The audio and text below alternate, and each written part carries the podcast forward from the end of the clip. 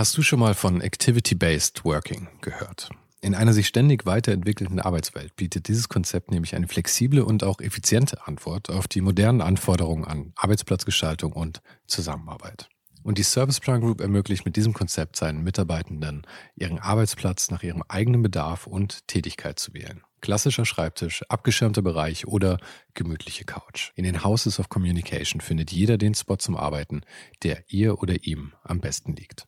Von Fokusboxen über Phoneboxen bis hin zu Meetingräumen findet so jedes Team die passende Umgebung, um produktiv und kreativ zu arbeiten. Dieses Konzept, das sicherlich wegweisend ist, wurde bereits erfolgreich in den Houses of Communication in München, Hamburg und Berlin eingeführt und wird auch schon an weiteren Standorten umgesetzt. Und wer würde nicht gerne auf so eine flexible Art arbeiten? Also schau mal auf der Karriereseite von Serviceplan vorbei. Den Link dazu findest du direkt hier in den Show Notes dieser Folge. Und vielleicht kannst auch du dann bald schon in den Genuss von Activity-Based Working kommen.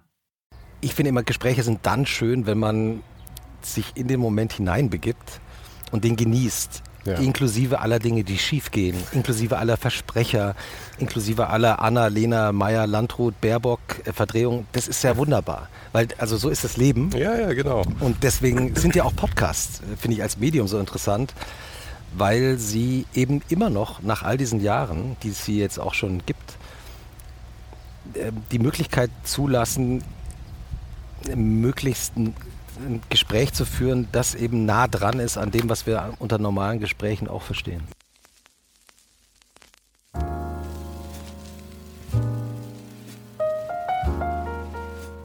Zugegeben, es fing etwas chaotisch an, als wir zehn Minuten vor unserem Treffen nach einer neuen Location suchen mussten für dieses Gespräch. Aber glücklicherweise waren wir zufällig schon in der Nachbarschaft des Grafikdesigners Erik Spiekermann, der uns dann netterweise spontan seinen Innenhof zur Verfügung stellte. Und so saß ich dann auf einmal an einem heißen Nachmittag gemeinsam mit dem Editorial Director des Zeitmagazins, Christoph Arment, im Hof der Grafiklegende Erik Spiekermann in Berlin. Wem beide schon ein Begriff sind, wird vielleicht verstehen, wie absurd sich das für mich anfühlte. Christoph und mich verbindet die Liebe zum Podcast als etwas, das einfach so herrlich real ist. Mit allen Fehlern, Versprechern und unvorhergesehenen Ereignissen. Und ich muss sagen, ich finde, diese Folge ist vielleicht das beste Beispiel dafür. Aber das hörst du gleich selbst. Das Wort authentisch wird ja heute viel zu viel rumgeworfen, aber genauso kommt Christoph daher. Vom ersten Moment an sprach er einfach offen und ehrlich, als würden wir uns nicht das erste Mal treffen, sondern hätten uns einfach nur lange nicht mehr gesehen. Aber genau das ist vielleicht eins seiner großen Talente, das er in all den Jahren als Journalist, Interviewer und Redaktionsleiter immer weiter geschult hat. Wir unterhielten uns über seinen Werdegang, seine Arbeit beim Zeitmagazin, wie man sich auf Interviews vorbereitet, eben unsere geteilte Liebe zum Medium-Podcast, warum Menschen so sind, wie sie sind, Initiative und noch vieles mehr. Und apropos Initiative, du kannst jetzt eben diese zeigen – indem du den Podcast abonnierst und, wenn du vielleicht schon öfters mal zugehört hast, ohne den Hype auch unterstützt. Auf patreon.com slash ohne den Hype kannst du mit ein paar Euro deinen Support zeigen und bekommst dafür auch noch exklusives Bonusmaterial und einen Blick hinter die Kulissen. Dieser Podcast wird ein immer größerer Teil meines Lebens und ich würde mich sehr gerne noch mehr darauf konzentrieren können. Und genau dafür brauche ich deine Unterstützung. Jetzt noch ein kleines Update. Normalerweise verrate ich ja nicht so gerne, wer in den nächsten Wochen alles so zu Gast sein wird. Aber für den nächsten Gast mache ich mal eine Ausnahme. Nächste Woche mache ich nämlich erstmal Urlaub. Da gibt es zum ersten Mal am Donnerstag keine Folge. Aber dafür kommt die Woche darauf der erste Teil meines Gesprächs mit der Designlegende Erik Spiekermann raus. Ich hoffe, er hört jetzt das gerade nicht, denn er ist immer gar nicht so glücklich, wenn man ihn als Legende bezeichnet. Mit Erik verbrachte ich zwei Stunden und deshalb habe ich mir gedacht, daraus machen wir mal zwei Folgen. Also nächste Woche Sommerpause und die zwei Wochen darauf dann kommt jeweils eine Hälfte meines Gesprächs mit Erik Spiekermann. Das war dann ein ganz schönes Line-up diesen Sommer. Fons Hickmann, Christoph Arment, Erik Spiekermann. Echt, echt keine Ahnung, wie das in nur einem halben Jahr ohne den Hype dazu kommen konnte. Also, falls du den Podcast noch nicht abonniert hast, jetzt aber los. Denn die nächsten Folgen willst du definitiv auch nicht verpassen.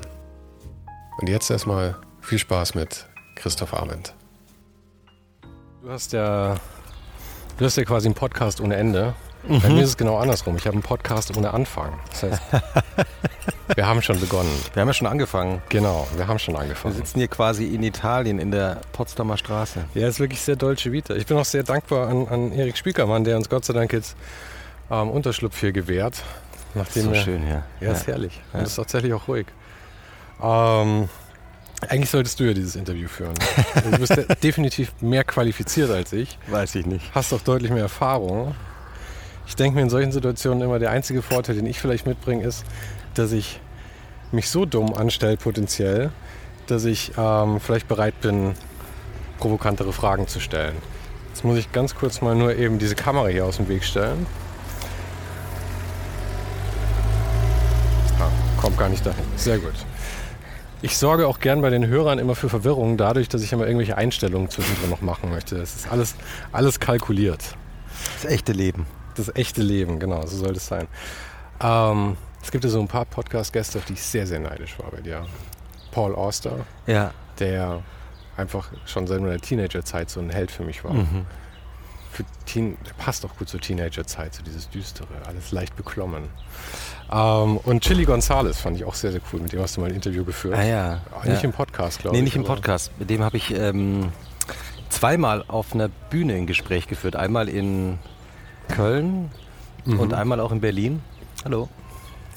Die Gäste, die vorbeilaufen, die Bauarbeiter. Ja, ja. Das das echte Leben.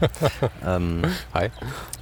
Hast du gut gecastet jetzt hier, dass dieses, ja, Bild läuft? Das hat, das hat mich ganz schön gekostet. Ich hoffe, du weißt es zu schätzen. ähm, genau. Und ähm, ich habe, also Chili Gonzales, ähm, jetzt kommt schon das nächste Auto. Ja, ja ich glaube, das mit der Kamera müssen wir zumindest anders machen hier. So. Also jetzt übertreibst du es aber. Mit der Inszenierung des ja, Alltäglichen. Aber das haben, mir, das haben mir die Bauarbeiter kostenlos mit draufgegeben. Deswegen ähm, habe ich es einfach mitgenommen. Ach, du, du, wolltest von Chili erzählen. Ja, ähm, nee, genau. Ich meine, den bewundere ich natürlich, seitdem ich in, in Berlin lebe. Ähm, weil ich äh, das auch eines meiner äh, ja, eindrucksvollsten Konzerterlebnisse war. Ähm, Chili Gonzales gemeinsam mit Peaches mhm. auf der Bühne. Das waren ja so diese Kanadierinnen und Kanadier, die mal so vor 15 Jahren nach Berlin kamen. Mhm. Und für eine Weile die, ja, das Kulturleben in Berlin plötzlich so aufgewirbelt haben. Also also eben Chili Gonzales und äh, Leslie Feist und Peaches, äh, die ja immer noch hier lebt. Ähm, ja, das war irgendwie ein tolles Erlebnis. Und äh, genau, und heute bin ich ähm, öfter mit ihm im Kontakt und es macht eben Spaß, also bei einem ein Gespräch zu führen, äh, wie mit ihm auf einer Bühne mit Klavier mhm. oder mit äh, Flügel und du kannst mit einem Musiker darüber reden, wie er Musik macht, wie er zum Beispiel mit Daft Punk äh, ähm, an ihrem Album gearbeitet hat in Los Angeles. Und dann kann er kurz aufstehen und kann sich an den Flügel setzen und kann losspielen. Da beneide ich natürlich auch äh, jemanden wie ihn, Hast der einfach nochmal eine andere Ebene in ein Gespräch reinbringen kann. Ja. Hast du irgendwelche äh, musischen Talente, musikalischen Talente? Also ich habe mal als Teenager kurz Gitarre gespielt, ähm, wenn du meine Eltern fragen würdest, ob ich Gitarre spielen kann, ähm, dann weiß ich nicht, ob sie laut lachen würden oder nicht. äh, dann habe ich ähm, als Schüler ein paar Jahre lang äh, aufgelegt mit einem Freund zusammen, äh, Daniel Kraus. Äh, und wir haben auch angefangen auf Partys aufzulegen und das war die Zeit Anfang der 90er Jahre, als die Doors plötzlich nochmal so ein Comeback hatten. Also die Band gab es natürlich nicht mehr, aber es gab diesen Film. Mhm, ja, mit, mit, mit ah, Val Kilmer. Val Kilmer ja. als mhm. Jim Morrison. Und es war die Phase, als auf jeder Party an irgendeinem Punkt plötzlich jemand zu uns kam und sagte, könnt ihr mal was von den Doors spielen? Woraufhin Daniel irgendwann so ein Pappschild rausgezogen hat und No Doors draufgeschrieben hat und das hinter uns gestellt hat. Und äh, von dem Zeitpunkt an hießen wir No Doors DJ Team. Sehr gut. Aber es gibt ja auch immer diese penetranten Anfragen, so wenn man auf einer Hausparty ist und sie sagen, spiel mal Doors. Passt vielleicht nicht. Ja. Nee, das habe ich wirklich gerne gemacht. Also das, ähm, also das hat dann irgendwann nach ein paar Jahren wieder aufgehört, aber weil ich dann auch gemerkt habe, Nachtleben ist toll, aber ähm, nicht äh, als regelmäßiger Job. Nee, es ist etwas anstrengend. Aber äh, ja, also es war, war schön. Aha. Wie, wie kommst du denn zu also das zeigt nur, wie wenig ich verstehe von dem, was du eigentlich tust. Aber ähm, wie kommen solche Sachen überhaupt zustande? Also ich meine, gerade in dem mein Podcast ist natürlich was, was mir irgendwie sehr am Herzen liegt hier, ja. offensichtlich. Und du machst ja zusammen mit deinem Kollegen ähm, die, äh, die äh, den, den ähm, Sag mir nochmal den Titel. Alles gesagt. Alles gesagt, genau. Ja, der unendliche Nuff, Podcast. Nuffset. Genau, Nuffset auf Englisch. Der unendliche Podcast. Mhm. Ähm, mit Jochen Wegner zusammen. Mit Jochen Wegner ja. zusammen. Und es sind ja sehr, ähm, er ist sehr unregelmäßig. Einmal im Monat. Ist er tatsächlich? Ja. Oh Gott. Ich, ungefähr. Ich blamier mich hier absolut. Nein, nein, ungefähr einmal im Monat. Aber ähm, die Auswahl der Gäste ist halt sehr eklektisch, würde ich schon fast sagen. Ja. Irgendwie sehr wild gestreut. Und ähm, wie, wie kommt diese Gastauswahl zustande? Wir haben ein, nur eine einzige Regel, dass wir beide Lust auf die Gästin und auf den Gast haben müssen. Mhm. Das heißt, wir diskutieren im Grunde genommen die ganze Zeit, indem wir uns Namen zuwerfen. Mhm. Ähm, und manchmal ist es einfach nur eine äh, Textnachricht mit einem Namen, Fragezeichen. Und das ist eben unsere Regel, dass wir nicht versuchen, den anderen zu überzeugen, mhm. sondern wir müssen halt beide mehr oder weniger spontan Lust drauf haben. Und dann kommt eben tatsächlich so eine Auswahl zustande zwischen Paul Auster, Anna-Lena Baerbock und äh, Lena Meyer-Landrut und Rezo und so weiter. Aber ich nehme an, die Anfragen oder die, die Organisation, da habt ihr jemanden, der das für euch macht? Oder genau, wir haben natürlich äh, ein Team, weil wir das nicht alleine äh, hinbekommen würden. Also wir haben äh, jeweils eine Kollegin, einen Kollegen, die uns bei der Vorbereitung helfen und ähm, dann eine Kollegin, die eben das Gästemanagement, wie mhm. es immer so schön heißt, äh, machen. Da hätte ich auch so gern jemanden für. Ja. ich, ich, ich, also ich starte jetzt gerade noch einen zweiten Podcast. Ach, ja. Ähm, und da frage ich die äh, Gästinnen und Gäste auch nochmal direkt an. Mhm. Ja, der kommt im Juli. Ähm, der heißt äh, Und was machst du am Wochenende? Mhm. Und den mache ich zusammen mit Ilona Hartmann, mit der Autorin und Twitter-Königin. Und da interviewen wir jede Woche eine Gästin einen Gast über ihr Wochenende und was sie gerade lesen und sehen und schauen und hören und kochen und trinken. Und da haben wir jetzt die ersten Folgen aufgezeichnet. Aha. Und es macht auch großen Spaß. Ja, das glaube ich. Aber das heißt also, du hast offensichtlich zu wenig zu tun, ja? ja, ja. nee, aber ich meine, das, was mich am Journalismus oder überhaupt am Medienmachen eigentlich immer schon am meisten interessiert hat, äh, ist zu überlegen, was machen wir als nächstes? Mhm. Oder wo passiert gerade was? Wo sind unsere Leserinnen und Leser? Und wo sind die äh, Userinnen und User? Und ja, das war, fand ich immer schon am interessantesten. Wobei andererseits muss ich sagen, ich habe vor kurzem auch mal drüber nachgedacht, dass ich als Schüler, äh, ich bin ja in Butzbach, im beschaulichen Butzbach zur Schule gegangen, in der Weidigschule, ähm, äh, im Grunde genommen das gemacht habe, was ich heute auch mache. Da habe ich so eine Schülerzeitung gemacht mhm. und ich habe ein Schülerradio äh, moderiert und habe ab und zu mal auf Partys Platten aufgelegt. Und ja, auf eine gewisse Art mache ich das heute auch noch. Also wir ja, ich arbeite beim Zeitmagazin und wir machen Magazine und ich mache Podcasts und wir machen ab und zu Partys und Veranstaltungen. Und es ist schon interessant, wenn man so drüber nachdenkt, dass man ja so berufliche Wege geht und sich weiterentwickelt und aber vielleicht doch im Kern und im Herzen doch das macht, was man schon als Teenager auch schon am liebsten gemacht hat. Das ist ja auch eine schöne Bestätigung, oder? Dass man irgendwie offensichtlich was macht, was einem auch wirklich irgendwie liegt und Spaß macht. Ja, mir hat auch mal ein, ähm, ein Psychologe gesagt, dass wir oft die Dinge unterschätzen, die uns leicht fallen mhm. und nicht so richtig ernst nehmen, mhm. weil wir denken, ja, das kann ja jeder, das ist, ist ja nicht kompliziert, das ist ja nicht schwer. Mhm. Und ähm, das war für mich wirklich ein Schlüsselmoment für mein Leben, als, als, der, als der sagte, ja, also ähm, viele Menschen verkämpfen sich oft an Dingen, die ihnen vielleicht gar nicht so richtig liegen, äh, wo sie das Gefühl haben, ah, da muss ich irgendwie mich hinkämpfen, dass ich das auch irgendwie kann. Und dieses Kämpfen ist ja auch gut und, und an sich zu arbeiten ist ja auch gut. Aber es ist eben vor allem, das fand ich eben sehr einleuchtend, da, gut darauf zu achten, was liegt einem eigentlich und das nicht so abzutun, sondern das äh, auch selbst wertzuschätzen. Aber das ist ja wahrscheinlich auch der Grund, warum du zwar von der, von der Grundidee bei dem gleichen bleibst, aber ständig irgendwas Neues anfangen musst. Weil ja. man möchte sich ja eigentlich so in dem, was man halt liebt, trotzdem an der Grenze irgendwie bewegen. Genau. Ja. das Problem ist natürlich immer, wenn man irgendwas dann mal auf die Beine gestellt hat und es von alleine läuft, dann verliert es halt den Reiz irgendwie zu einem gewissen Grad. Also ich finde Routine schon auch toll.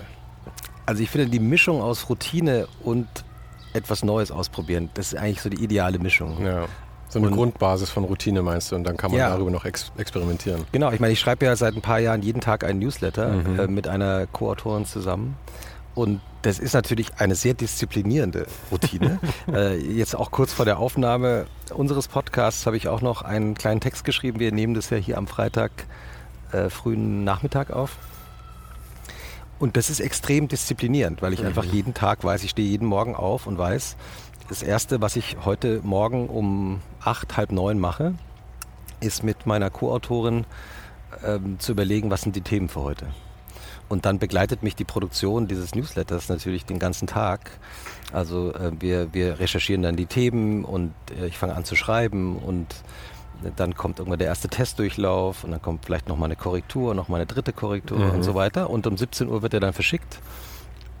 Das ist eben auch so ein Tageswerk, äh, das mir auch großen Spaß macht, weil ich praktisch jeden Tag frisch reagieren kann auf die Welt und was da draußen passiert. Und dann das andere Extrem ist eben ähm, gleichzeitig äh, eine Titelgeschichte vorzubereiten für unser Zeitmagazin Mann Heft, das dann ein halbes Jahr später erscheint. Mhm. Und ist auch ein großer Luxus natürlich und großes, äh, ja, ein großes Vergnügen, diese, in diesen unterschiedlichen Zeitrhythmen zu denken. Nicht nur aktuell arbeiten zu müssen, aber auch nicht nur sich zu überlegen, wie könnte die Welt in einem halben Jahr aussehen, sondern eben, was man eh nicht weiß, sondern eben, eben eine Mischung daraus. Aber gerade dieser tägliche Newsletter muss doch schon auch, also bei aller Routine, es muss doch immer noch irgendwie stressig sein, weil du musst halt einfach jeden Tag komme, was wolle. Ich meine, gut, ihr macht das zu zweit, das heißt man natürlich so ein bisschen Fallback und so, man kann sich gegenseitig mal was abnehmen. Aber halt einfach jeden Tag delivern zu müssen, ist halt schon. Aber es hat auch was da wirklich dran. Ja, es hat auch was Befreiendes. Ja? Weil du weißt, okay, äh, man hat ja nur einen Tag Zeit. Mhm. Das ist halt ein täglicher Newsletter, ähm, was für einen Tag, der von montags bis freitags erscheint. Das wissen ja auch die Leserinnen und Leser. Das heißt, ich versuche halt alles zu geben, was ich kann, mhm. bis 17 Uhr. Und manchmal ist es vielleicht besser und manchmal ist es auch vielleicht nicht so gut. Also da, klar hat man so Schwankungen. Manchmal fallen einem mehr Gedanken ein und manchmal sind es ein paar weniger. Aber das hat auch was Befreiendes. Ich habe ähm, im Podcast hatten wir auch mal, also im Alles gesagt Podcast hatten wir auch mal Herbert Grönemeyer zu Gast, mhm. den ich ähm, auch für, eine, für ein Zeitmagazin mal länger begleitet habe. Und der hat mir erzählt, dass er sich selbst ab einem bestimmten Zeitpunkt, wenn er an einem neuen Album arbeitet, ein Zeitlimit setzt. Also der legt dann irgendwann mal fest, das nächste Album wird im November diesen Jahres erscheinen. Mhm. Und alles, was ich reingeben kann in dieses Album bis zu diesem Zeitpunkt, gebe ich rein. Und dann kommt es raus. Und dann kommt das nächste. Mhm. Und nicht zu denken, ah, ich könnte ja eigentlich da auch noch mal dran arbeiten und so, weil ich meine, Herbert Grönemeyer hat keine Deadlines mehr. Dem ja, sagt ja, natürlich ja. niemand mehr irgendwie, das muss jetzt rauskommen. Aber der setzt sie sich halt selbst. Und ich glaube, das ist auch gut, sich ähm, solche Deadlines zu setzen und zu sagen, genauso wie du ja auch deinen Podcast jede Woche machst, weil man im Zweifel über die Routine oder über das Regelmäßigere auch, ähm, auch eine besondere Dynamik entwickeln kann. Also es gibt ja auch diese 80-20-Regel, dass du für 80 Prozent der Arbeit brauchst du 20 Prozent des Aufwandes hm. und für die letzten 20 Prozent zum Perfektionieren brauchst du dann 80 Prozent des Aufwandes. und ich bin auch fest von überzeugt, weil man verbeißt sich dann und diese letzten 20 Prozent, gerade in so kreativen Bereichen und also ob jetzt journalistisch oder grafisch oder was auch immer, sind auch Sachen, die du dann für die Perfektion hältst, die den anderen aber, die die gar nicht so wahrnehmen zwangsläufig als, als perfekt dann oder so. Ja, ich ähm, suche das Perfekte überhaupt nicht. Also eine meiner ähm, Lieblingsgeschichten über den Künstler Namjoon Pike, äh, Videokünstler, mhm. ist, und ich erzähle es jetzt aus dem Gedächtnis, leg mich bitte nicht auf die Details fest. Ich kann jetzt gerade nicht googeln. Oder wie Jochen, Jochen Wegner immer sagen würde, ich google gerade in meinem Gehirn. Mhm.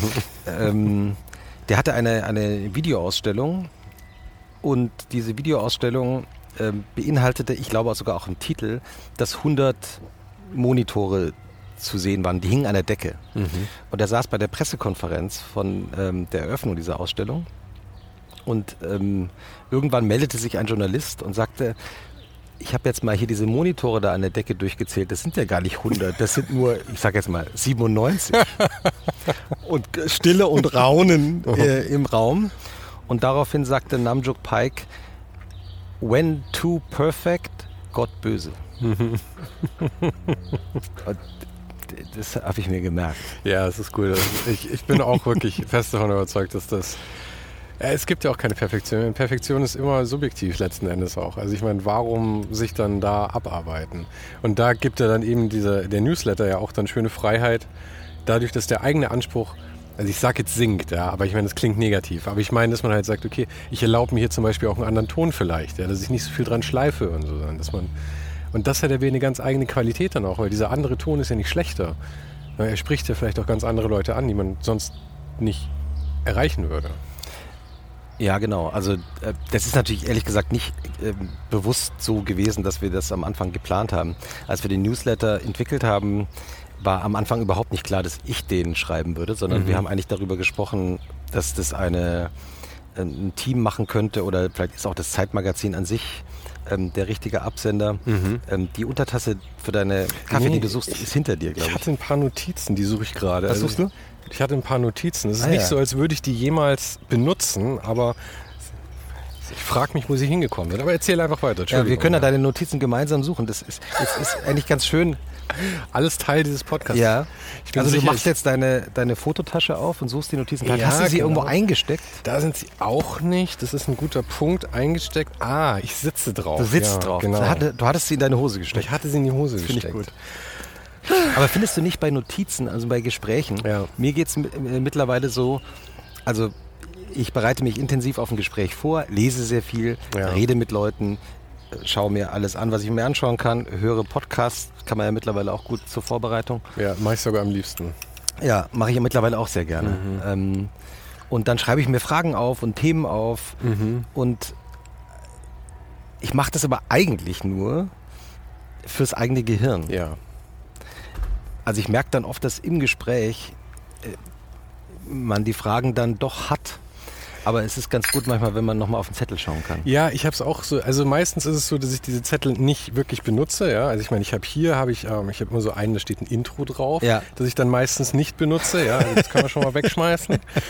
Und ähm, dann habe ich einen drauf, wo so ein bisschen steht, so deine Baustellen irgendwie, Aha. die ich vielleicht auch nachher mal abreißen möchte, weil ich einmal Klar. kurz tatsächlich durchgehen möchte, was du tatsächlich eigentlich so tust und so. Ja. Und ich äh, möchte mich da nicht in 20 Minuten drüber unterhalten, deswegen versuche ich es dann abzureißen. Also vielleicht benutze ich die sogar. und hier stehen Sachen drauf für den Fall, dass du jemand bist, der doch nicht so gerne von sich aus redet, dass ich tatsächlich dir konkrete Fragen stellen kann. Ähm, die benutze ich auch eigentlich nie, weil ich Gott sei Dank mir Gäste aussuche, die gerne reden. Ja, es ist mehr sowas wie ein Schnuller, weißt du? Wie so eine Kuscheldecke, glaube ich, immer so diese Karten. Schnuller ist eine interessante Metapher, die habe ich noch nicht gehört. Die ist auch gut. Aber ich glaube, so, ist es, so ist es für mich. Aber ich, wir haben, das hat jetzt total dazu geführt, dass wir eigentlich unterbrochen haben, dass du eigentlich gerade was erzählen wolltest. Und ich habe auch leider vergessen, was es war. Wir waren zuletzt bei, bei dem Newsletter, alles nicht so perfekt. Ja, also ähm, Genau, da habe ich eigentlich, also ich, äh, genau, es, also wie gesagt, also ich, wir hatten das eigentlich gar nicht so geplant, dass ich den jeden Tag schreiben würde. Mhm. Aber wir haben dann gemerkt ähm, in, der, in den Probeproduktionen, dass es beim Newsletter, guck mal, da fliegen deine Fragen äh, schon wieder zur Seite. Ja, ist doch gut. Aber da liegen sie ganz gut. Das waren eh die, die ich nicht benutzen Ach so, genau. Das war das Intro. Ah ja, das, da fliegt das Intro weg. ähm, und haben dann aber gemerkt, dass der Newsletter doch interessanter ist, wenn er persönlicher ist. Mhm. Also wenn es einen Menschen gibt, der der Absender ist oder ja. die Absenderin. Und ähm, den Ton haben wir dann über die Zeit erst entwickelt. Also ich musste mich da auch dran gewöhnen. Und jetzt macht es aber einfach großen Spaß, mhm. weil ich denke, im Grunde genommen, also ich meine, wir, wir können das ja sagen, wir waren vor Beginn unserer Aufzeichnung von dem Podcast hier kurz bei Erik Spiekermann im Innenhof, den du ja auch gerade, glaube ich, interviewt hast und haben uns seinen neuen äh, Letterpress-Verlag, den er mit der Lektorin Birgit Schmitz macht, angeschaut. Und also du, ich habe fleißig Sachen aufgebaut in der Zwischenzeit. okay, ja. ich, ich hab, ähm, wurde eingeladen, da drauf zu schauen. Und fantastisches Projekt, ja. Die arbeiten mit äh, ganz berühmten Autorinnen und Autoren zusammen und hat sie mir erklärt und ähm, bekommen deshalb die, die Lizenzen zu ihren englischsprachigen Büchern weil sie eine limitierte Auflage machen, die ganz besonders gedruckt und hergestellt ist und die am, äh, auf, der, auf der letzten Seite des Buchs äh, von der Autorin und von dem Autor äh, persönlich unterzeichnet wird. Mhm. Und ähm, dann habe ich ein Foto gemacht, das hast du mitbekommen, mhm. weil du dann daneben standst und habe gefragt, ähm, äh, ob ich das eben fotografieren darf. Und das ist natürlich ein Thema für den Newsletter. Also das, äh, das ist natürlich für mich als Journalisten ist es ja sowieso so, dass ich ja durch die Welt laufe und immer permanent denke, könnte das ein Thema sein mhm. oder ist das irgendwie interessant? Und da ist der Newsletter natürlich das perfekte Medium. Ich glaube, ich habe auch mal eine Geschichte gehört von dir, dass bei diesem Newsletter war ähm, mit Anna-Lena, sorry, wie heißt sie? Die beim ähm, Eurovision Song Contest. Lena Meyer-Landrut. Ja, genau. Dankeschön. Ähm, Annalena Baerbock ist vielleicht die nächste Kanzlerin. Ja, ja, nee, nee, genau. Das war ja dein letzter Podcast, glaube ich. Mhm. Ja. Ähm, aber nee, äh, Lena Meyer-Landrut war, ähm, habe ich es jetzt richtig gesagt? Lena Meyer-Landrut. Lena Meyer-Landrut. Ja. ja. Es ist nicht so, nicht so meine Musikrichtung, dieses ganze Eurovision. Deswegen bin ich da immer, und ich kann mir Namen eh nicht so gut merken, was natürlich perfekt ist für einen Podcast. Ne? ähm, aber ähm, Nee, jedenfalls ähm, kam bei der, glaube ich, bei dem Gespräch auf, dass sie so gerne mal Angela Merkel kennenlernen würde. Das hast du dann in dem Newsletter irgendwie so beiläufig erwähnt, woraufhin dann irgendwie die Woche darauf ähm, das Kanzleramt bei Annalena, äh, Anna Meyer, ach naja, du weißt schon, Anna, Anna-Lena Baerbock, Meyer-Landrut. genau bei der. Hat erst den Eurovision Song Contest gewonnen. Jetzt vielleicht Kanzlerin. Und, und dann ist sie Kanzlerkandidatin geworden. Wie hat sie das geschafft? Irre. Ja, auch mal Manche Leute legen einfach Karrieren hin. Ein aber naja, aber da kam dann eben das dann wieder indirekt zustande. Ja. Das ist ja schon toll. Aber es ist natürlich auch nur, wenn man so quasi omnipräsent ist, wie du das eigentlich auch bist halt, oder? Dass solche Chancen dann auch wirklich zustande kommen. Klar, also natürlich, wenn du viele Menschen triffst, mhm. dann entsteht dann plötzlich sowas. Ähm, aber das ist auch ehrlich gesagt der Grund, warum ich Journalist geworden bin. Ich mhm. wollte ja eigentlich immer verstehen, auch schon als Teenager, ähm, wie die Welt funktioniert und das hat dann immer auch bedeutet, wie funktionieren eigentlich Menschen? Also mhm. wie, wie, wie sind, warum sind Menschen so, wie sie sind? Ähm, man könnte äh, natürlich auch noch so ein bisschen tiefer gehen und sich fragen, ah, warum interessierst du dich eigentlich so sehr dafür? Und da habe ich natürlich auch manchmal schon drüber nachgedacht. Ähm, meine Eltern haben sich ja scheiden lassen oder getrennt, als ich ähm, so 10, 11, 12 war. Ich war fünf. Ah ja, siehst du. Und Wir sind die Generation.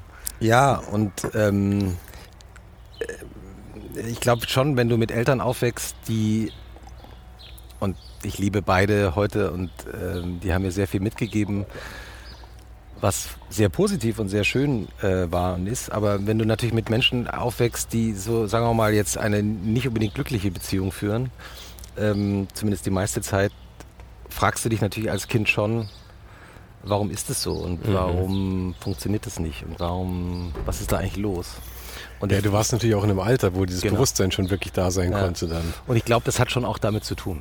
Mhm. Also ähm, dann praktisch sich die Fragen zu stellen, äh, warum sind die Menschen so, wie sie sind. Mhm.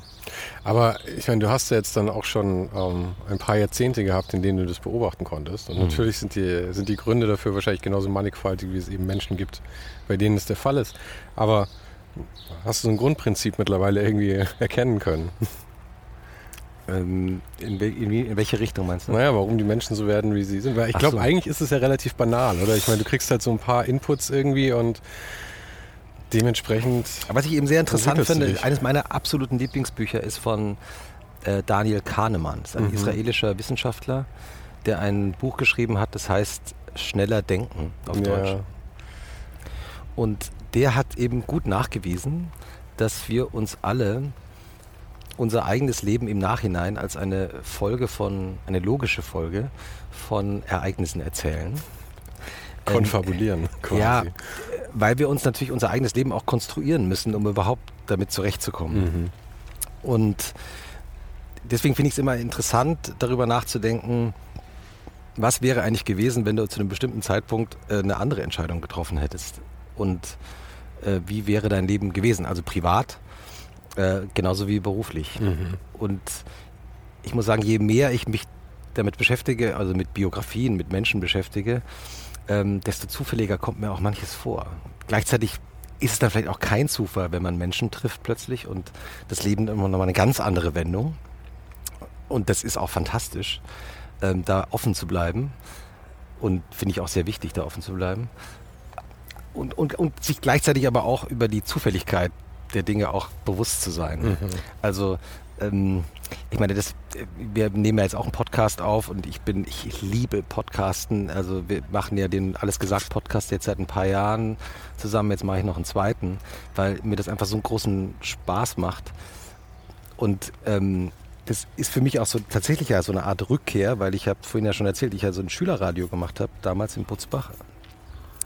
Und auch viel Kontakte zum Hessischen Rundfunk hatte. Wir haben damals ähm, auch, ähm, ich war dann auch ein paar Mal zu Gast in Sendungen vom, von HR3, von der Popwelle und der, mhm. einer der Moderatoren hat dann auch so ein Jingle für uns aufgenommen, also für uns kleine Schülerradio-Leute. Ähm, hatten wir plötzlich so professionell produzierte Radio-Jingles.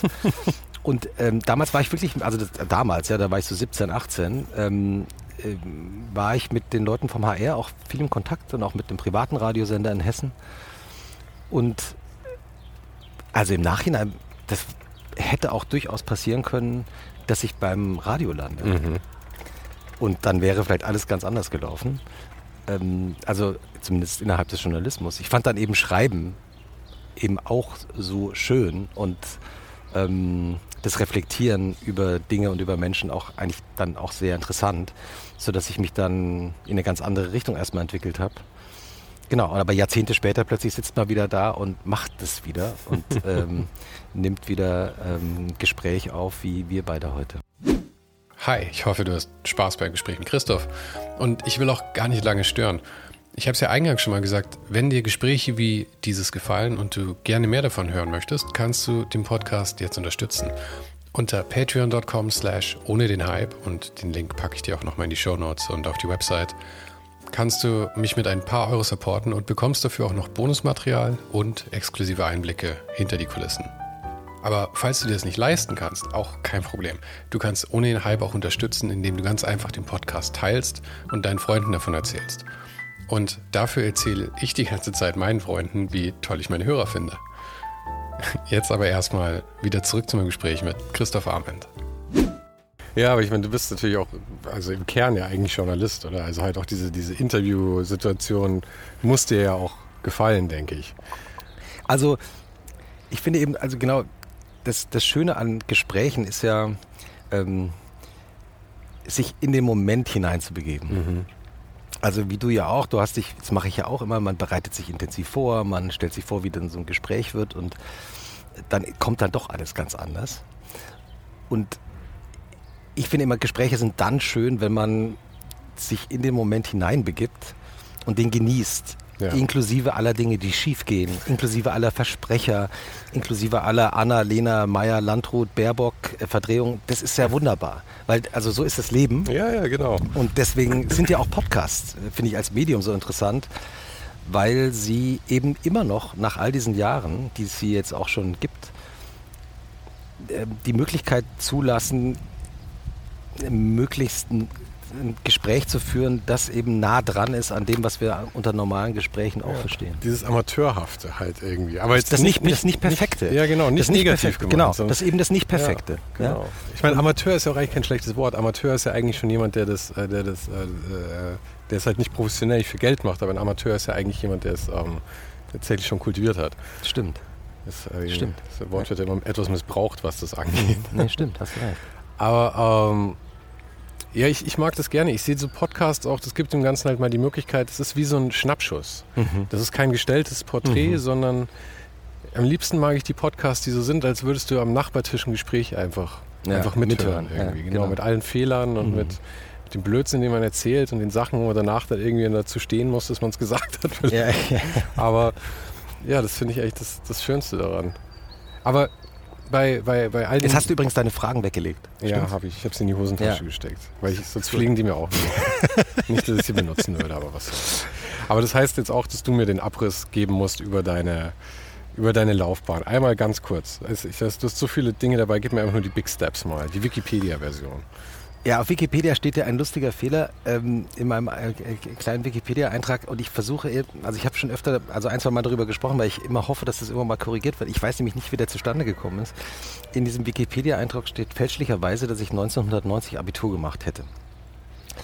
da war ich ja 16. Ja, wollte gerade sagen, 74er Baujahr. Genau.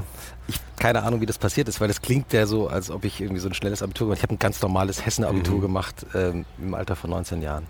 Ähm, ich wollte eigentlich Fußballprofi werden, wie so viele Jungs, und habe das sehr intensiv gemacht.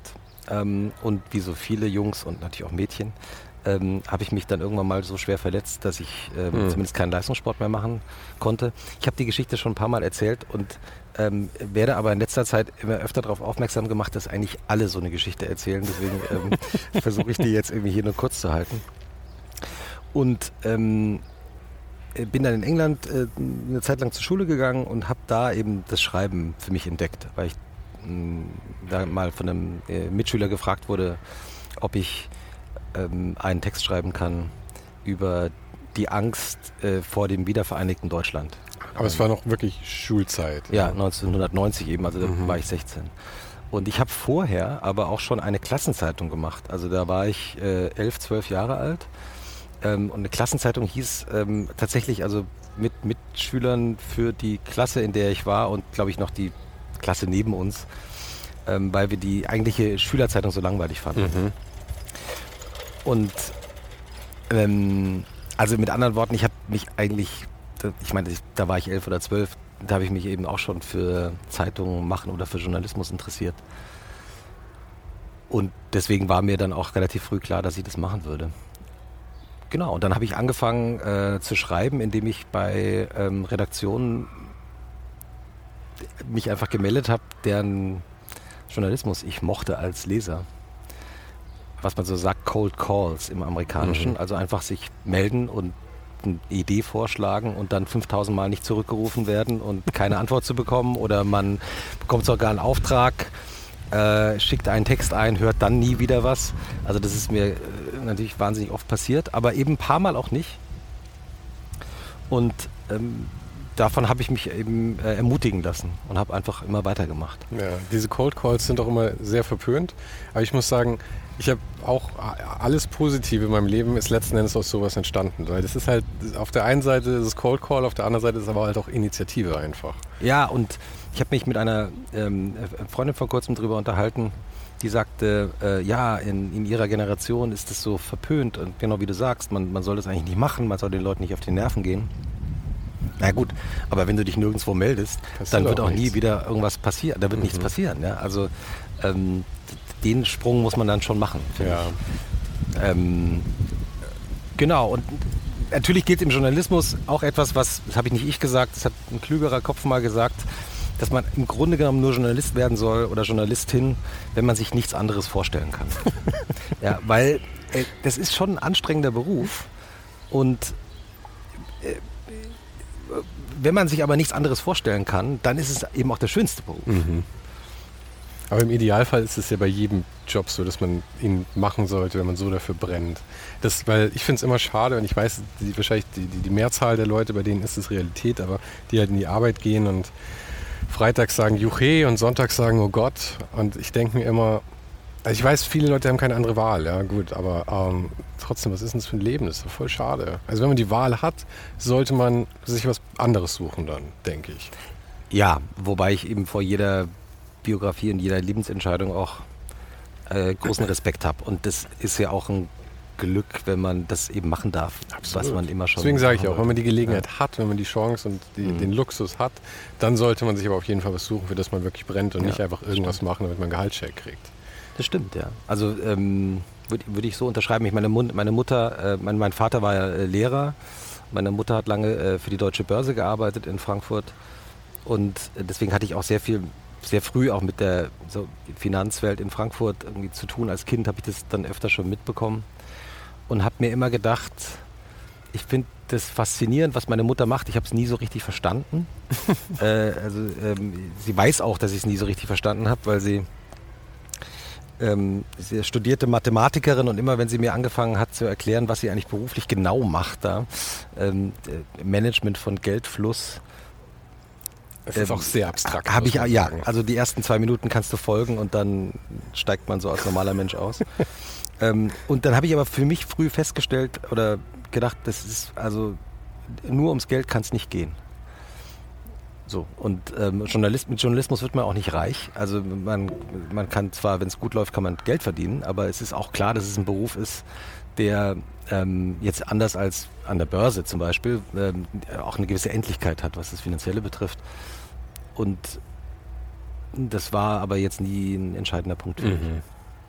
Aber Geld verdienen ist auch, man, man alle sprechen immer davon irgendwie, man, man kann damit nicht reich werden oder das die Realität ist eh, dass äh, per Definition nur die wenigsten Leute reich werden können. Also ich meine, selbst wenn du in die Börse gehst oder wenn du dir irgendeinen Job aussuchst, ob du wirklich dann so hoch kommst in deinem Job, dass ja. du das Geld verdienst, ist auch wieder fraglich.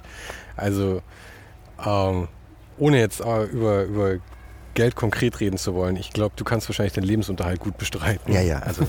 Was will man mehr? Ich meine, und du machst halt deinen Traumjob.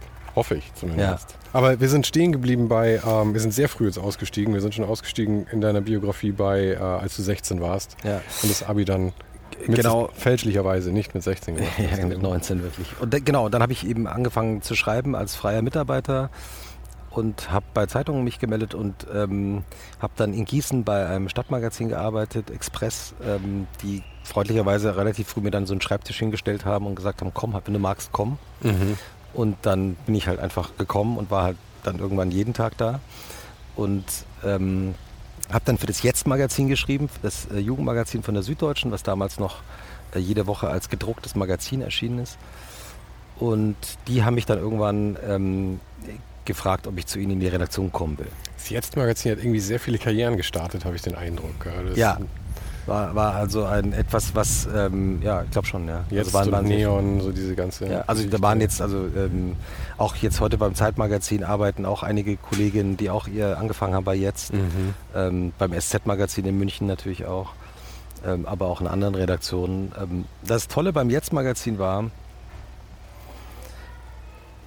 das war ja ein Magazin für junge Leserinnen und Leser und dadurch konntest du auch deine Jugend als Redaktionsmitglied auch nochmal erleben. Äh, und das hat natürlich auch großen Spaß gemacht. Mhm. Äh, und äh, genau, also Johanna Adoyan, Andreas Bernhard, Mirko Borsche, der jetzt heute Creative Director beim Zeitmagazin ist, war auch Artdirektor bei Jetzt. Also das war eine große Freiheit, die wir, die wir damals hatten. Und ich glaube, die den Leuten, die da angefangen haben zu arbeiten, auch die die auch geprägt hat. War das, war das war das irgendwie ein großer Schritt für dich, als du dann zum Jetzt-Magazin gekommen bist? Weil das war ja so. Ja, klar. Ich, ich, ich komme ja vom Dorf. Eben, ja, das war ja so ein Schritt irgendwie, oder? Vom ja. Dorf in, in so irgendwie dieses Kosmopolitische schon fast dann. Total. Also ich bin, ich bin ja in Langgöns aufgewachsen. Das ist ein, ein, ähm, eine Gemeinde, so ein, eine halbe Stunde mit dem Auto nördlich von Frankfurt, äh, zwischen Gießen und Butzbach, wo ich ja zur Schule gegangen bin. Und ich weiß auch noch, als ich dann dieses Angebot bekam, nach München ähm, zu gehen, äh, haben auch ganz viele von meinen Freunden damals gesagt, oh Gott, München, also, äh, das, wirst du überhaupt nicht mögen. Das frisst so arrogant und, und so. Und mein Vater hat damals aber, also meine Eltern waren am Anfang natürlich sehr skeptisch, weil sie also beide Akademiker, beide sind ähm, auch gehören ja zu der Generation ähm, im Nachkriegsdeutschland, die jeweils die ersten Akademiker in ihren Familien mhm. waren also das Aufstiegsversprechen der Bundesrepublik äh, in den äh, Nachkriegsjahrzehnten war ja eben, äh, durch Bildung kannst du äh, aufsteigen. Und die waren natürlich erstmal sehr äh, skeptisch, weil sie gesagt haben, ja, du musst, brauchst du denn nicht ein abgeschlossenes Studium oder willst du dein Studium nicht zu Ende machen? Und dann Ganz hat kurz, du hast Anglizistik und was war Politikwissenschaften und Anglistik genau. studiert, ja. Ähm, und mein Vater meinte aber dann irgendwann, naja, du kannst ja eingeschrieben bleiben, erstmal an der Uni und dann gehst du nach München und wenn es jetzt nichts ist, dann kommst du halt nach einem Jahr wieder zurück. Sehr vernünftige Einstellung. Eigentlich. Ja, Pädagoge halt. Ne? Mhm. Ne? Und das war ähm, sehr toll, muss ich sagen, weil das hat natürlich mir den ganzen Druck genommen. Mhm. Also ich bin natürlich nie wieder zurückgegangen, aber, ja. aber das äh, war, äh, war, nee, das fand ich wirklich schön und ich weiß auch, dass Wie alt warst du da? Äh, 21 schon noch jung, ja. also für, vor allem für so einen Schritt, der dann ja. eigentlich deine ganze äh, zukünftige Laufbahn halt wirklich so final in die Wege gelenkt hat quasi, also final bis heute zumindest. Ja. Genau. Nee, das, also und dadurch habe ich eben auch schon so früh angefangen zu arbeiten. Ich meine, ich bin jetzt äh, 47. Das heißt, ich arbeite eben äh, schon mehr als die Hälfte meines Lebens. Ne? Mhm.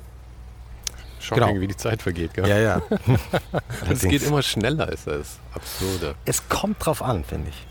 Also ich finde, äh, äh, manchmal gibt es Jahre oder es gibt Zeiten im eigenen Leben, die die laufen so, verlaufen so und man weiß dann im Nachhinein gar nicht mehr, was habe ich in der Zeit eigentlich genau gemacht.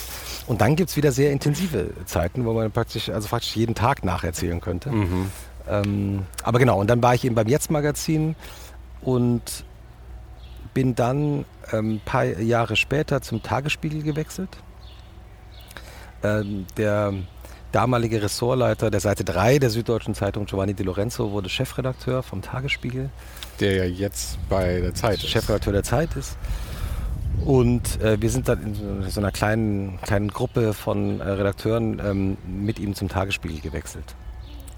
Und dann kam ich eben ähm, an Silvester 98, 99 in Berlin an. Mhm. Hab nie damit gerechnet, dass ich da lange bleiben würde. Ja, darf ich eine kurze Zwischenfrage stellen? Weil mit dem vom Jetzt-Magazin zum Tagesspiegel, das war ja schon eine ganz schöne Änderung im Ton dann eigentlich, oder? oder so ja, also genau, das war auch äh, ehrlich gesagt ähm, eine Bauchentscheidung. Mhm. Also ich hätte bei Jetzt, ich war damals stellvertretender Redaktionsleiter und ich hätte Redaktionsleiter werden können, weil der, mein, der, der Vorgänger eben schon ähm, abgesprungen war oder auf dem Weg äh, war, was anderes zu machen.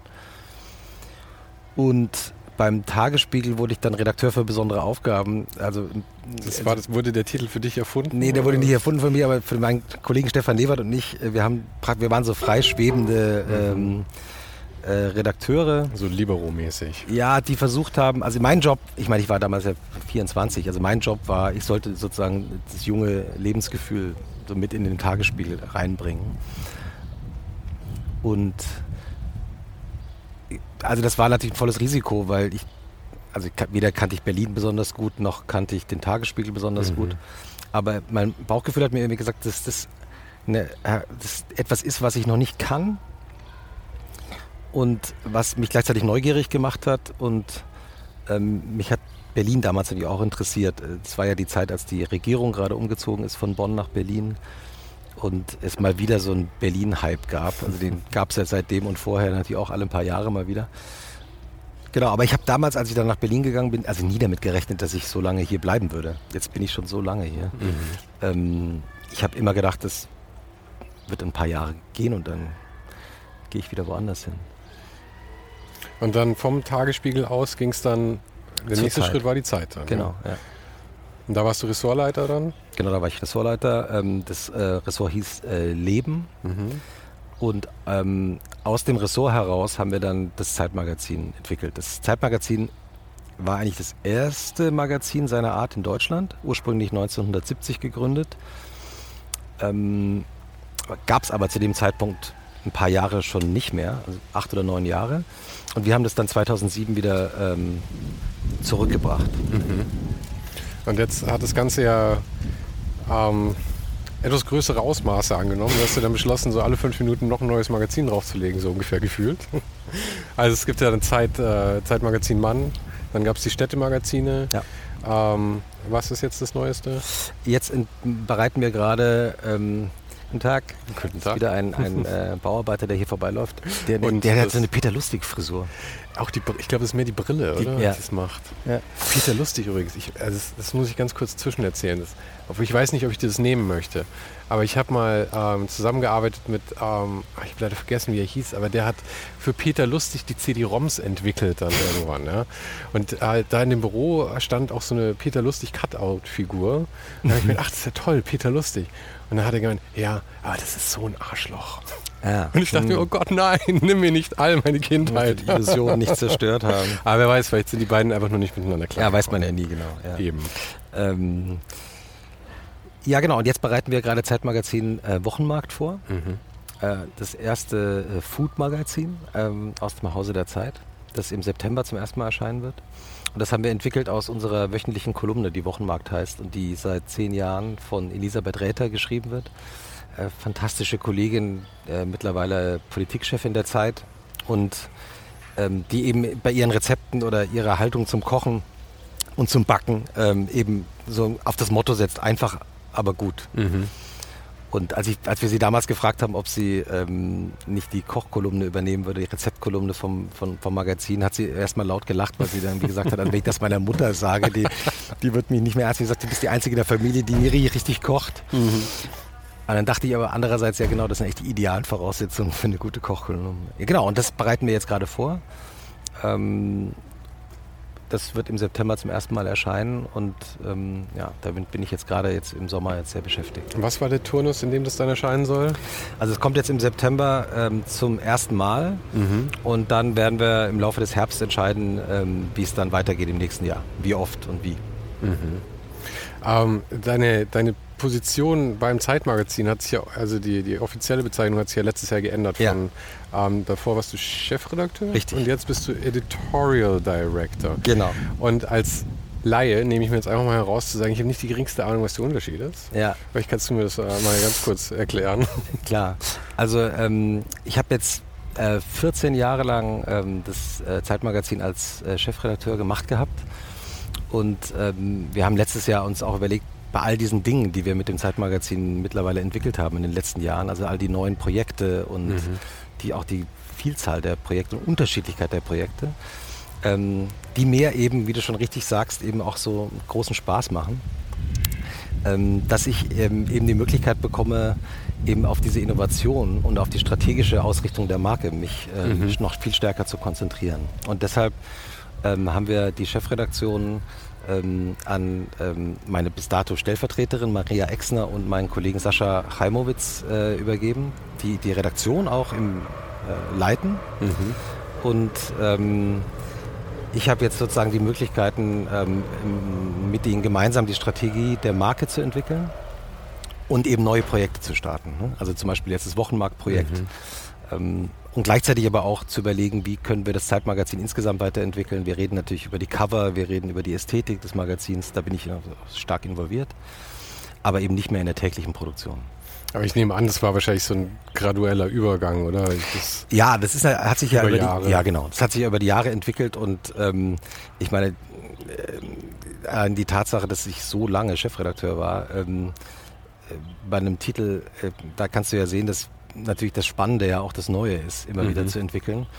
Und ähm, das ist eigentlich in den letzten fünf, sechs Jahren schon sehr intensiv passiert. Mhm. Und das macht mir ehrlich gesagt auch am meisten Spaß gerade. Ja. Ähm, aber es läuft ja auch sehr gut. Da hast du da eine gewisse Narrenfreiheit durch den, den Erfolg, den das Ganze auch hatte jetzt mittlerweile. Dass, äh, ich nehme an, wenn man schon so ein paar Sachen im Rücken hat, die irgendwie gut gelaufen sind, dass man dann auch mal mit Ideen ankommen kann, die andere Leute vielleicht nicht durchpushen könnten. Ja, weiß ich gar nicht. Also ähm, die Kultur im, im Zeitverlag ist, dass wir über ganz viele Ideen immer wieder miteinander diskutieren. Mhm. Und dann auch am Ende oft entscheiden, etwas nicht zu machen. Mhm. Also wir haben auch schon über ganz andere äh, Titel nachgedacht oder Projekte, die wir dann aus bestimmten Gründen am Ende dann nicht gemacht haben. Es geht schon auch oft darum, auch mal zu sagen, nee, also das macht jetzt eigentlich keinen Sinn. Aber es ähm, ist ja auch wichtig, dass man sich immer noch etwas, dass man sich den Fokus nicht verliert, oder? Ja, und, und auch, man wird ja manchmal auch selbst betriebsblind. Also das mhm. ist auch gut mit ähm, immer wieder mit neuen Kolleginnen und Kollegen immer wieder über neue Themen nachzudenken, auch in neuen Konstellationen. Also zum Beispiel jetzt bei der Entwicklung des neuen Podcasts ähm, zum Wochenende haben wir eben auch Schritt für Schritt überlegt, ähm, in einer bestimmten Gruppe, also mit unserem Produktionsteam, mit Pool Artist ähm, und auch mit den Kolleginnen bei Zeit Online, die die Podcasts machen, wie wir diesen Podcast lenken und in welche Richtung wir den äh, steuern. Und ähm, das ist auch toll, wenn du praktisch mit einer neuen Runde von Leuten über neue Ideen reden kannst. Mhm. Aber du hast ja eh deine, deine, deine Finger in, in einigen Töpfen drin. Oder ich nehme an, du arbeitest mit mehreren Teams zusammen. Ja, genau. Das mit mehreren Slack-Gruppen, die man. wirklich, also ich musste vor kurzem wirklich lachen, weil Slack, also diese App, in ja. der man ja eben so Nachrichten austauschen kann, ist ja wirklich fantastisch. Aber auch da habe ich vor kurzem jetzt gedacht, es gibt auch ein Limit an Slack-Gruppen, in denen man ähm, sozusagen aktiv teilnehmen kann und die aktuell immer die Übersicht bewahrt. Ähm, äh, Gerade jetzt in digitaler Pandemiezeit ähm, funktioniert da darüber relativ viel. Wie? Und ja, genau. Aber ich, ich stelle mir das bei dir eh so. Es gibt ja so Leute, es gibt ja so zwei Klassen von Menschen, was E-Mails angeht. Ne? es gibt die eine Klasse, die es schaffen, so dieses Inbox Zero irgendwie zu behalten, ja, weil nee, es noch überschaubar ist. Und dann gibt es die anderen, bei denen, da werde ich immer nervös, wenn ich das Telefon sehe, weil da dann so ein rotes Badge dran ist mit so 3719 oder ja, so. Ich kann mal, ich nehme mein Handy gerade mal in die Hand. Aha. Ähm, ähm, schau mal hier gerade nach. Ach ja, das Gute ist, bei Outlook kann man es nicht mehr sehen. Ah, sehr gut, sehr gut.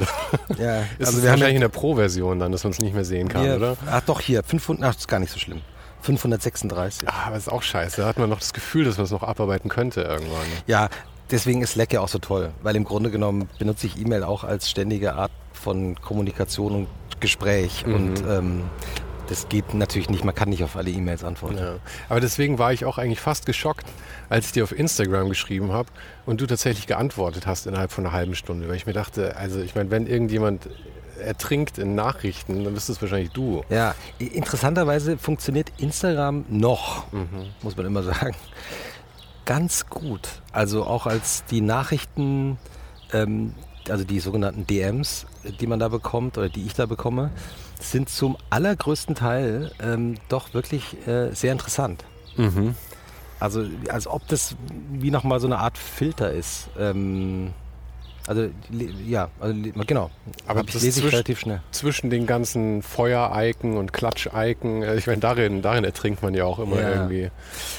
Ja, ich meine, ich bin gerne auf Instagram, also das, ich, ich mag das Medium sehr. Ähm, ja, weil es, finde ich, so eine Mischung ist aus visuellem und inhaltlichem. Mhm. Du hast ähm, wahrscheinlich immer noch. Du hast wahrscheinlich ein gutes Verhältnis dazu, weil ich nehme an, dir ist ziemlich wurscht, wie viele Follower du jetzt hast oder sowas. ja, mir ist völlig ja, wurscht, ich habe 35.000. Nein, das, jeder, der behauptet, nicht zu wissen, wie viele Follower äh, er oder sie hat, glaube ich. Äh, nee, nee, nicht, natürlich nicht. Die Leute Aber es geht ja nicht sagen. darum, weil für dich ist es nicht wirklich ein Marketing-Tool, oder? Also es ist ja, also natürlich, äh, also vor allem ist es so, ähm, glaube ich, dass man sich nicht von absoluten Zahlen da äh, lenken lassen darf.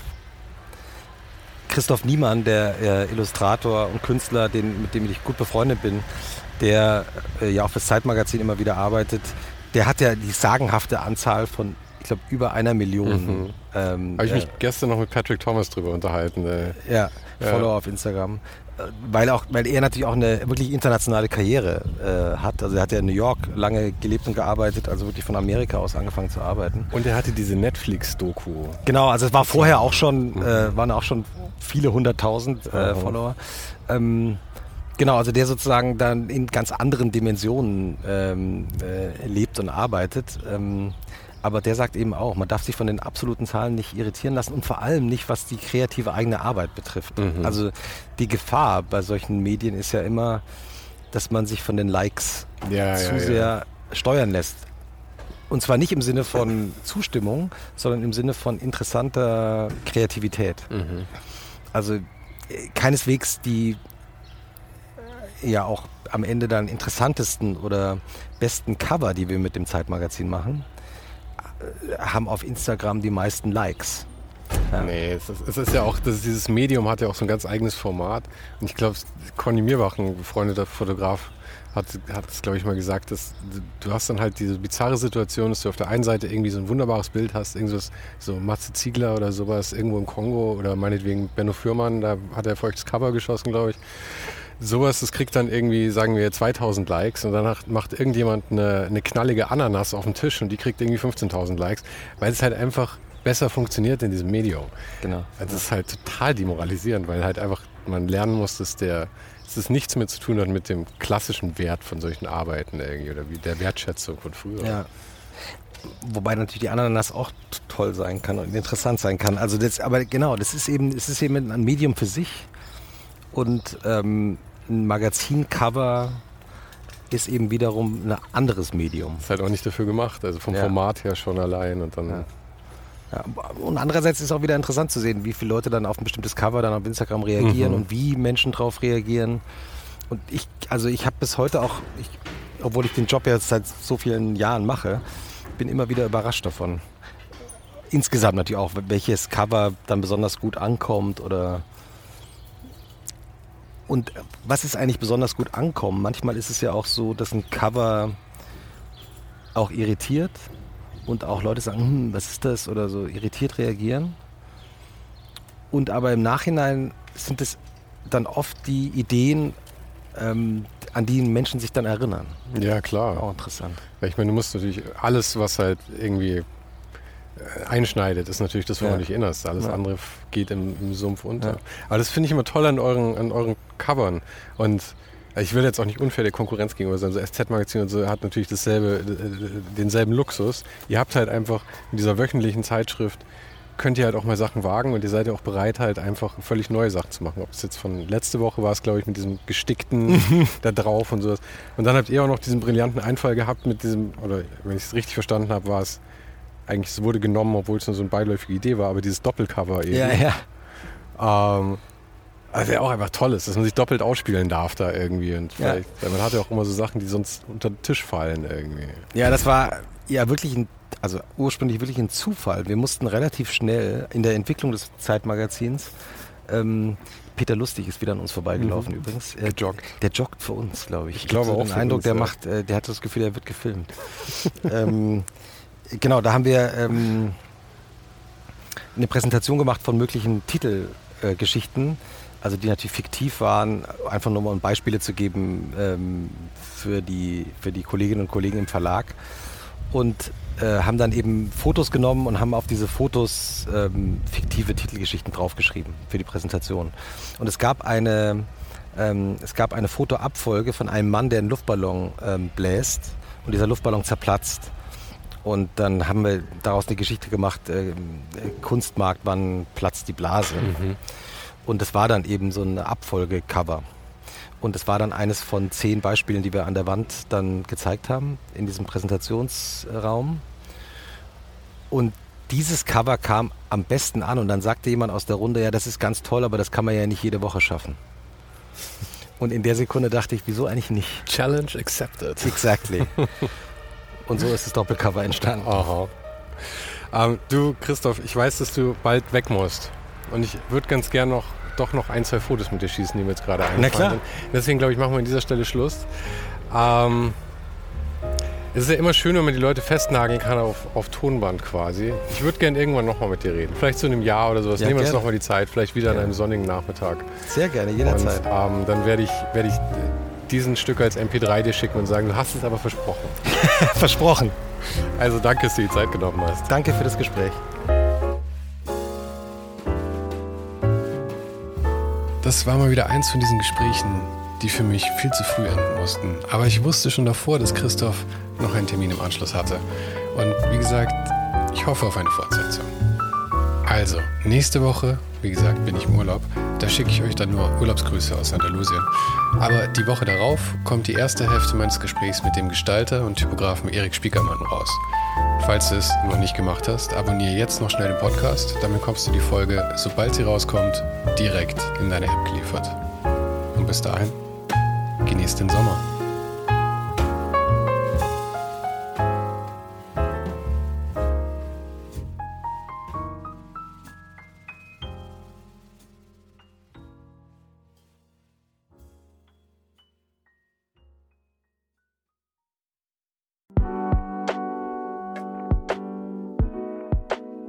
Das war's für heute. Falls du gerade eine von den älteren Folgen hörst, ist es gut möglich, dass du jetzt ein zweites Outro hörst. Lass dich aber nicht von mir verwirren. Ich bin gerade dabei, ein paar Änderungen zu machen und dafür muss ich 150 Folgen neu schneiden und nochmal uploaden. Du kannst dir wahrscheinlich vorstellen, dass das ein kleines bisschen dauert. Falls du mich und die Show supporten möchtest, gibt's dafür ein paar Möglichkeiten. Auf patreon.com slash svensaro gibt's jede Woche Bonusmaterial exklusiv nur für Supporter. Und das für nur ein paar Euro im Monat, mit denen du mir helfen kannst, ohne den Hype noch lange, lange für dich weitermachen zu können. Es hilft natürlich auch immens, wenn die Show wächst und dazu kannst du deinen Teil beitragen, indem du deinen Kollegen und Kolleginnen davon erzählst. Freunde, Familie, du weißt am besten, für wen das noch was sein könnte. Und zu guter Letzt, falls du es noch nicht gemacht hast, bewerte die Show jetzt gleich mit fünf Sternen in deiner Podcast-App. Im Newsletter gibt es übrigens jede Woche völlig kostenlos inspirierende Tipps von meinen Gästen und mir. Den kannst du auf uninhype.substack.com abonnieren. Und alle Links findest du, wie immer, direkt auch hier in der Beschreibung und natürlich auf ohnedenhype.com. Im Archiv gibt's noch eine Unmenge anderer Gespräche. Unter anderem waren schon mit dabei Stefan Sagmeister, Mirko Borsche, Paula Schör, Mike Miri, Jeremy Format, Jonas Lindström, Mathilde Mutant, Olaf Heine, Eike König, Erich Spiegermann und, und, und.